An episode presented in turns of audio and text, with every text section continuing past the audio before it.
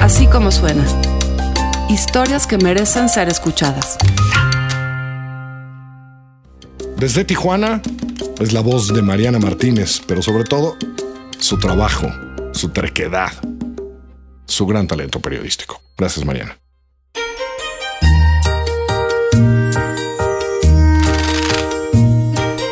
La glorieta a un lado del Hospital General es el escenario socorrido para tomar fotos de novios y quinceañeras en Tijuana, porque en esta ciudad polvosa es uno de los pocos lugares públicos con palmeras y pasto. Ahí llegó Rosita un sábado de marzo en un Homer amarillo. Viste un vestido blanco que le queda apretado. Enmarca su cuerpo redondo, su piel morena y un gesto de fastidio adolescente que me hace saber que esto no fue su idea. Alrededor de esta glorieta pasan patrullas y convoys militares. Aunque la ciudad arde, no hay razón para no celebrar unos 15 años.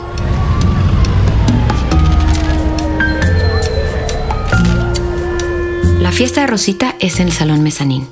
Está en una colonia nueva de la zona este, el único punto hacia donde crece la ciudad, topada al oeste por el mar, al norte por California y al sur por el municipio de Rosarito.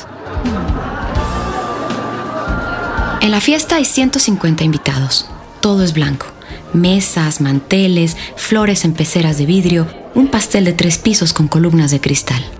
La quinceañera, sus papás y padrinos se sientan en una mesa alargada de frente a los invitados, al estilo La Última Cena. Los niños corren por la pista tronando globos, mientras los adultos cenan lo que adivino debió ser pollo. Hay mucha cerveza y whisky en cada mesa.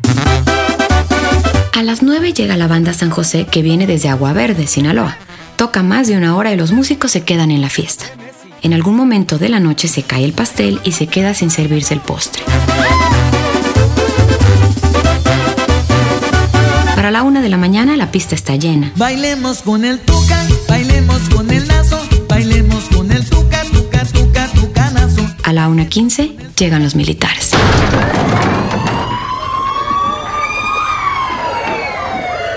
Rodean el salón mezanín con camiones color arena y obstruyen las salidas. Van entrando como hormigas en la penumbra. Muestran fotos de dos personas que están buscando y la gente asustada menea la cabeza y busca a sus hijos. El jefe de meseros corre a la oficina a avisarle al gerente y hasta ahí suben los militares a detenerlos. Ordenan a los hombres ir al centro de la pista de baile, sentados, mirando al piso, manos a la cabeza y piernas abiertas, en fila, uno dentro del compás del otro, como cebollitas. Sacan a las mujeres y a los niños, revisan identificaciones, hacen preguntas. A las 4.20 de la madrugada se llevan a los 68 hombres en los camiones que esperan afuera. En la mesa del pastel caído, alguien deja unas joyas. Una mesera, esposa de un mesero detenido, sigue en su carro al convoy hasta el cuartel militar. En el amanecer del domingo, los radios de los familiares empiezan a sonar. Para media mañana del domingo, los familiares ya están en plantón afuera del cuartel Morelos. Esposas de los músicos, del DJ y de los meseros se tejen en esa hermandad instantánea que surge en los lugares de espera. Toman turnos para ir al baño, ir a las carnitas de la esquina o dormitar un rato en los carros sin dejar de vigilar la puerta. Saben que allá adentro están sus familiares, yo fui a preguntar por mi hijo, me dijeron que ahí no era lugar para tener los detenidos, que no tenían pues ninguna celda y que mi hijo no estaba ahí. Ricardo Flores es papá de Ricardo Flores Villar Escobedo, policía ministerial que fue detenido en la fiesta. Ricardo desde niño soñó ser policía como su tío y no ingeniero como su papá. Graduado en 2002, hace apenas un mes había sido asignado como escolta del hermano del gobernador. Y después llegó un cabo y después un sargento este, pues me empezaron a amenazar de que también me iban a meter adentro ahí del, cuartel. Y yo me quedé ahí, pues si me van a meter, que me metan, ¿no? Eso mismo dijeron cuatro policías estatales que fueron detenidos. Solo uno se atreve a recordar, desde el anonimato. Nos dijo que nos desarmáramos porque había un problema en la zona con nosotros, incluyéndolo a él, y que íbamos a ir a aclararlo. Nos quitamos armas y nos quitamos todo, nos esposaron. Trabajaba como escolta del secretario de Seguridad Pública del Estado y ese domingo estaba por terminar su turno. Esa misma noche también fueron por infinito. Un policía ministerial. Empezaron a golpearla, pues a violar la puerta de la casa, de la cocina, entraron hasta la sala donde sin ninguna justificación me, me aprendieron. A mi madre le mostraron una orden de aprehensión que nunca existió. Al final de cuentas, eh, fueron agentes a- de la estatal preventiva y de ahí ellos, ellos son los que me trasladaron al, al cuartel Morelos. Eh, me trasladaron al- a un cuarto donde me sentaron. Inmediatamente me- se me custodiaron dos más este, eh, militares. Uno de ellos me empezó a poner gases en los ojos y a vendarme con té y canela a la cabeza. La primera pregunta que me hicieron fue de que en ¿dónde estabas? ¿En la fiesta o en la casa? Y, mi sorpresa es de que cuál maldita fiesta, cuál casa. Es en este punto en que las historias se tocan. El policía anónimo, Infinito y Ricardo, que parece hablar en la voz de su padre, quien lleva siete años reviviendo lo que le contó su hijo. Ya vendado, sin poder ver, me ingresaron a, lo que se oyó un cuarto donde me vendaron de los pies y de las manos hacia atrás. Me tiraron, alguien puso mi cabeza en- entre sus piernas para posteriormente empezarme a, a sofocar con un trapo, un plástico, no sé, lo, yo trataba desesperadamente de morderlo porque pues, no podía respirar. Hacen una pregunta, no contestas lo que ellos quieren y te ponen una bolsa de plástico estirada en la cara. Como te sacaron el aire, ahí no puedes hablar, sientes que te estás ahogando. Te la dejan por 5 o 10 segundos, te la quitan y te vuelven a preguntar. No contestas lo que, lo que ellos quieren y otra vez te la vuelven a poner. Y el otro te está brinque, brinque, brinque, brinque, brinque. Como yo les dije que era parte de la escolta de la familia y los que les brindaba protección, me dijeron, pues tú tienes que algo con el gobernador y, dinos qué es lo que está haciendo el gobernador. Yo les decía, pues yo no sé, y pues yo realmente con el gobernador no tengo ningún trato. No, que tú sabes algo y, y seguían golpeando.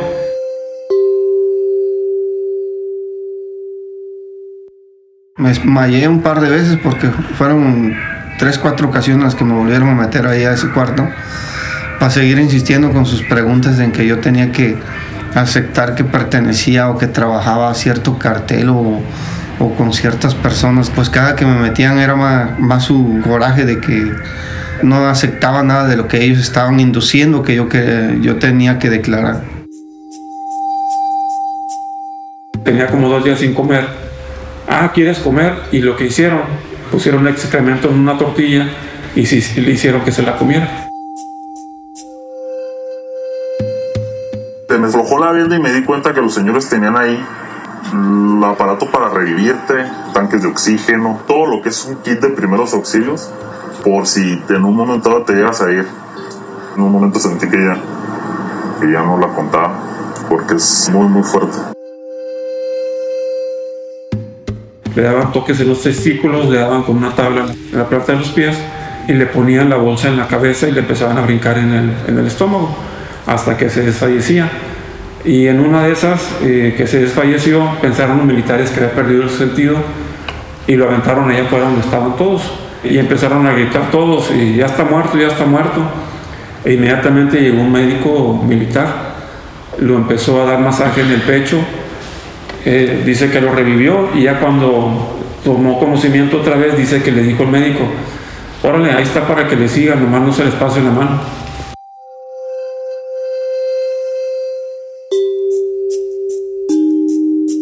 Le apodamos el cuartito de la risa porque, pues en verdad lo que se oían eran gritos de desesperación, ¿no? Eran llantos y gritos y desmayos y se oía que había personas que ya no podían, que los mismos militares se asustaban porque ya uno de las personas que, que habían metido a ese cuartito de tortura, pues se les había pasado.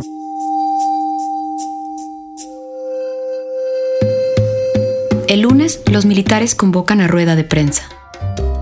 Los detenidos en la fiesta traen sacos arrugados, camisas con manchas y cuellos torcidos, que en otras circunstancias serían síntomas de una fiesta legendaria. Los policías vestidos de civil, encargados de cuidar a la familia del gobernador y el secretario de seguridad, son expuestos como parte de la banda criminal. La, la acción fue este, sorpresiva. Se evitó eh, que emplearan sus armas de fuego. En la presentación, frente a ellos, una mesa con armas, cartuchos, chalecos antibalas, un anillo con una calavera y un número 3 grabado, símbolo del llamado tres letras o el TEO. Teodoro García Cimental, un lugarteniente de los Arellano Félix, que se independizó y les declaró la guerra antes de llegar a una tregua. Para agradecer lealtad, regala joyas así a su equipo de sicarios, una especie de anillo de generación de criminales. La joya de la corona es una pistola tipo escuadra chapada en oro. En la cacha, la imagen de la Santa Muerte con incrustaciones de diamantes. Y ahí fue cuando nos pasaron ya para presentarnos a los medios de comunicación. Cuando ya me quitaron la gasa y la venda que tenía en los ojos, hasta ese momento yo seguía sin saber por qué estaba ahí. También se presenta a cuatro presuntos secuestradores que estaban en una casa de seguridad y a un hombre recién liberado del secuestro que muestra su mano ensangrentada. Así se abre el expediente de los famosos Narco 15 años, que consiste en 400 páginas con los testimonios de los 73 detenidos, incluyendo los 68 de la fiesta, Infinito y los cuatro presuntos secuestradores. El pez gordo es Ángel Jacome Gamboa, alias el Caibil. Al ser detenido en la fiesta trae un cabestrillo en el brazo. No tiene orden de aprehensión en su nombre, pero sí tres corridos. Ha nacido otro gallito la plaza de Tijuana. En su testimonio, como el detenido número 24, el Caibil narra su historia completita. Era municipal en Rosarito y su comandante le ordenó trasladar al Teo a un AMPM, la típica tienda de gasolinera en la que te paras a tomar café. Así lo conoció. Se salió de la policía porque se enfadó de la mala paga y con las técnicas que aprendió ahí entró al crimen organizado. Se hizo jefe de escoltas del Teo. Nunca fue Caibil, pero así le apodaron porque es bueno para maniobras de seguridad. De claves el R10 y es un gallito jugado para ser 14 del Ángel Jacome también es el cuñado de Rosita, la quinceañera. Conoció a la hermana mayor de Rosita en la colonia cuando él todavía ni era policía de Rosarito. Se hicieron novios. A los 19 años ella quedó embarazada y se fue a vivir con él. Seis años y dos hijos después, ella y Caibil ya no viven juntos. Traen broncas. Él trae una novia en Rosarito, donde pasa la mayoría del tiempo. El día que fue detenido en la fiesta, el Caibil iba con su hermano Cristóbal de 18 años y toda su célula, toda. Era una fiesta en familia. El Caibil parece no tener problemas en contar sobre el negocio. Dice que un tal Gaby es el que trae las armas, las cuales consigue nuevas del otro lado. Explica.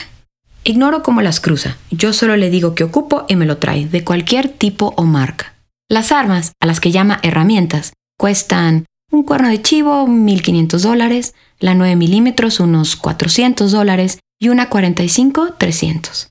Las calibre 223 y las R15, 2.500 y hasta 3.500 dólares. Traigo gente a mi servicio, decididos a matar.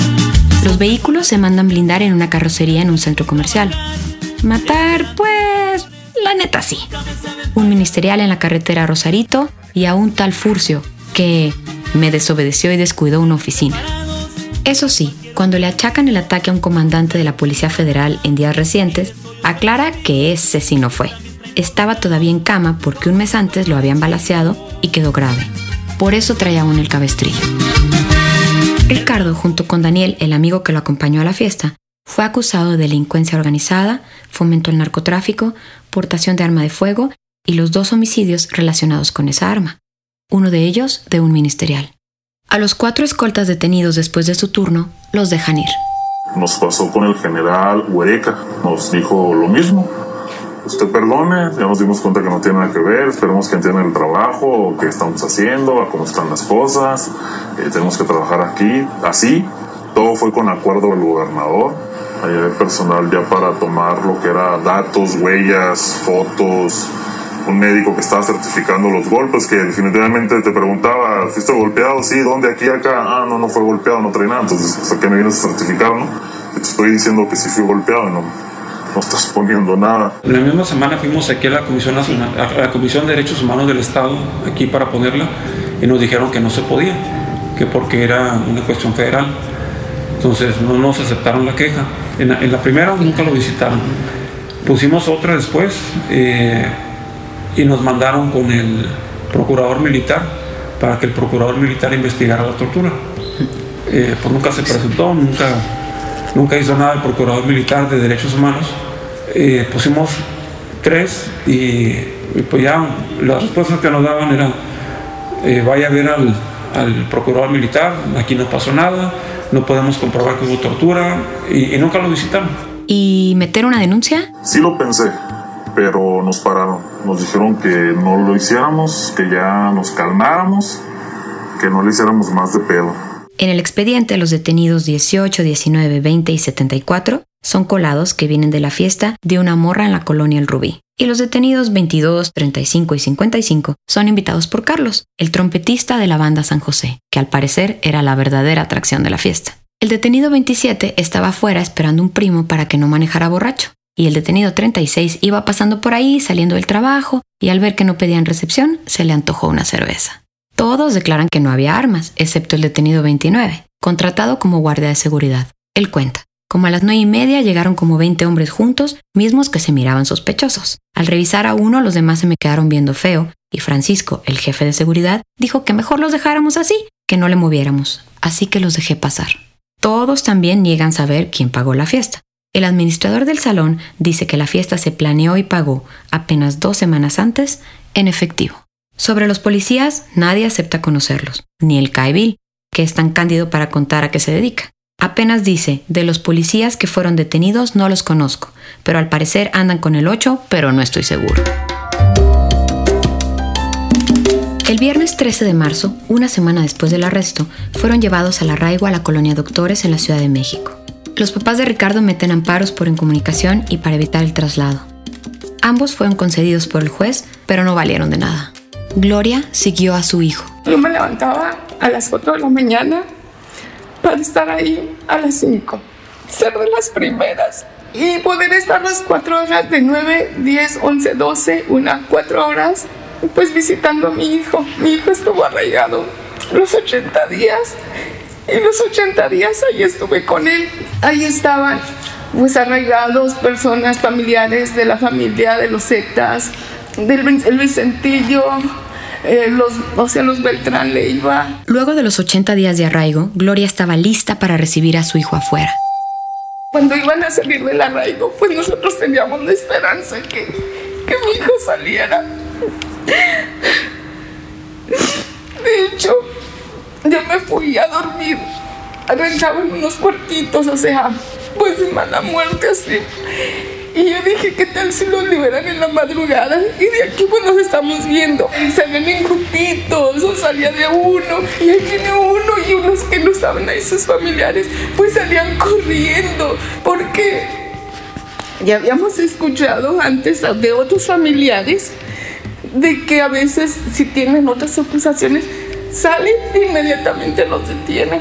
Llegaron policías de todos, militares, de los policías de la federal, uh, de la, parece que una secreta que andaban de civiles, de todas las corporaciones policíacas estaban ahí. Ya la última parte. Y voy yo sola, paro un, a un taxi y le digo, sigue por favor a ese convoy. Me dice, señora, no, no puedo. Le digo, síguelo.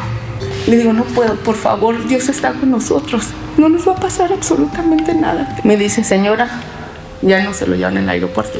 Le digo, ¿por qué? ¿Cómo sabes? Me dice, porque aquí es la salida para ir al aeropuerto. Yo creo que vamos al reclusorio sur. Yo casi para llegar, un lugar horrible horrible, horrible, o sea, el camino, todo, para llegar lejísimos, lejísimos. Y me dice el, el muchacho, mire señora, yo no le quería decir, pero le voy a decir, yo estuve ahí en el, en el, en el sur, y, pero no tengan miedo, yo, yo ya estoy, yo estoy bien y todo, yo ya estoy trabajando. Miren, si va a venir, venga mañana temprano, a las 5 de la mañana, esté aquí, tráigale comida, afuera venden comida, venden ropa, tráigale una ropa de ese color, traiga dinero, usted se lo esconde, usted haga todas las indicaciones que él me dijo. Pues compré todo lo que me dijo, pero mi error fue comprar pollo. Pollo les daban todos los días ahí. Y mi hijo me acuerdo que me había dicho, ¿cómo tengo ganas de una hamburguesa?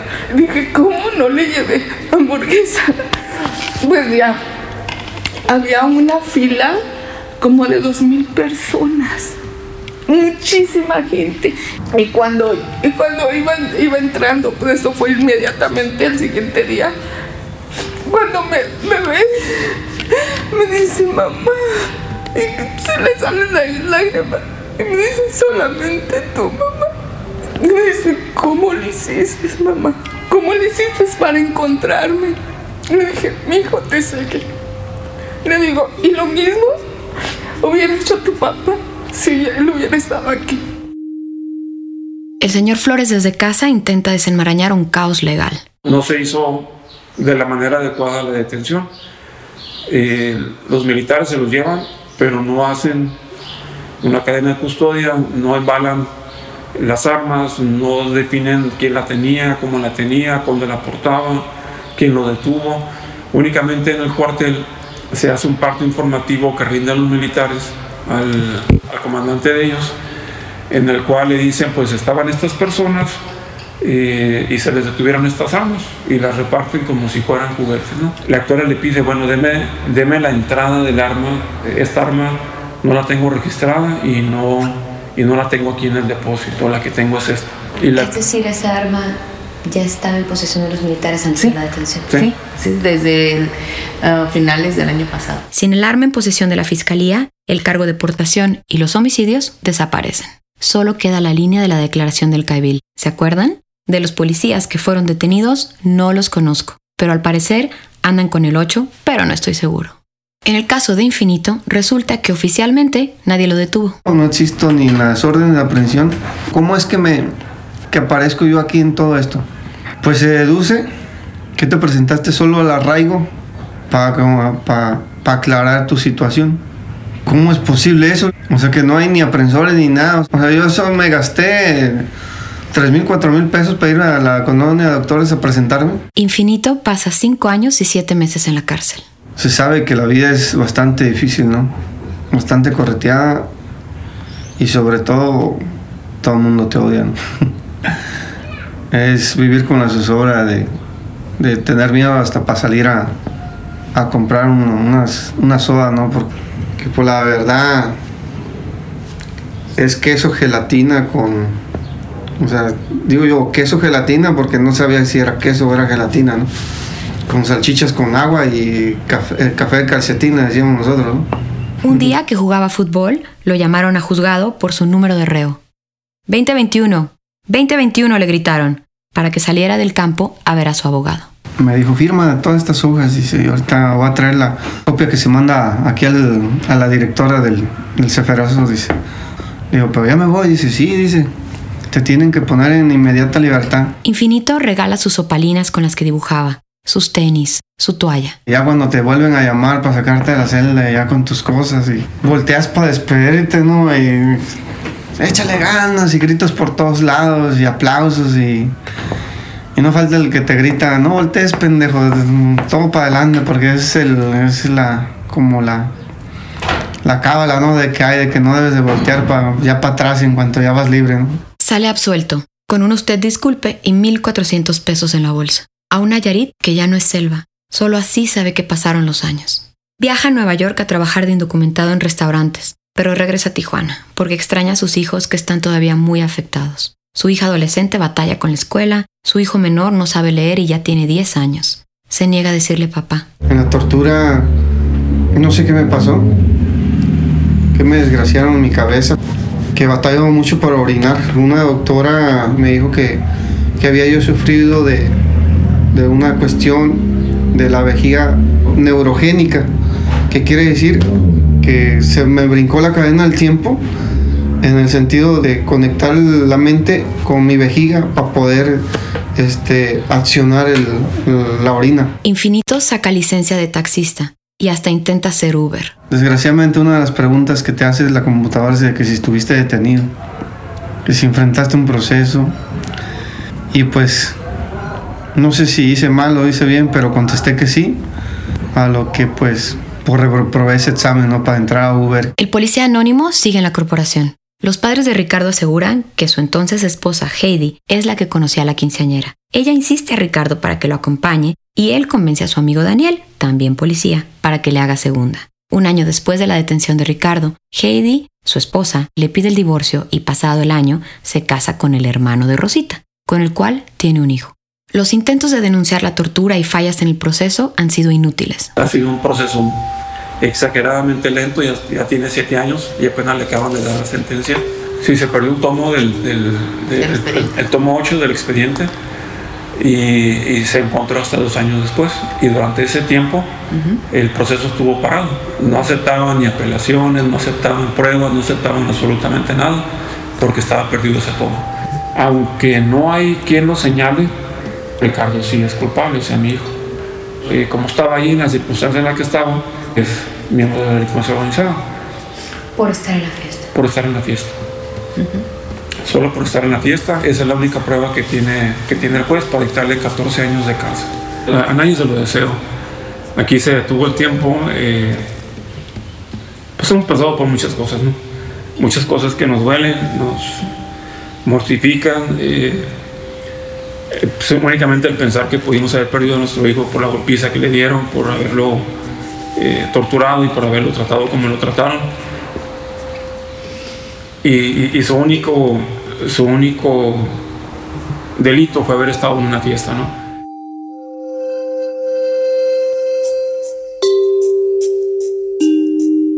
Así como suena, es una producción de puro contenido y puro contenido somos Mariana Linares, Giselle Ibarra, María Scherer, yo.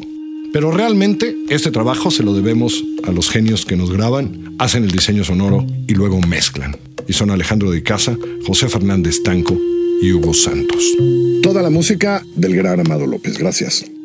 Nos escuchamos en asícomosuena.com. Descarga nuestra aplicación en la tienda de iTunes o la de Google Play.